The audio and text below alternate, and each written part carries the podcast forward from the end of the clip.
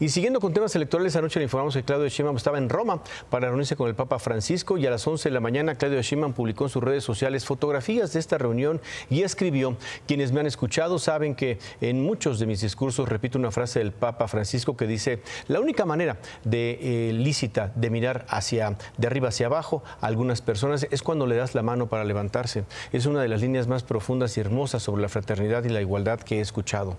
Claudio Sheinbaum agregó, hoy tuve el gran privilegio de ser recibida por el Papa Francisco en su despacho privado. Fue una hora excepcional que nunca olvidaré con una forma sencilla y cálida que muestra su grandeza. Además de ser el máximo representante de la Iglesia Católica, la religión de la gran mayoría de mi pueblo, tengo una profunda admiración por su pensamiento humanista.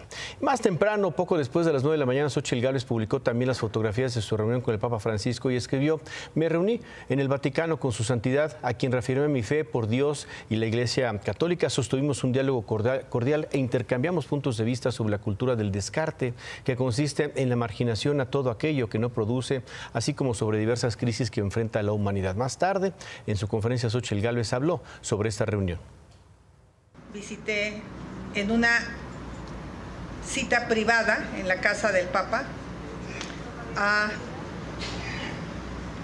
el Papa Francisco. Fue un encuentro que duró más o menos entre que llegué y salí 40 minutos. Mi fe y mi religiosidad está por encima de cualquier oportunidad política. O sea, no si fue... aunque me hubieran dicho que me daban la cita y no podía publicar, de ver la imagen de mi marido, de lo emocionado, de, de la verdad, increíble. O sea, para mí sí fue un encuentro distinto.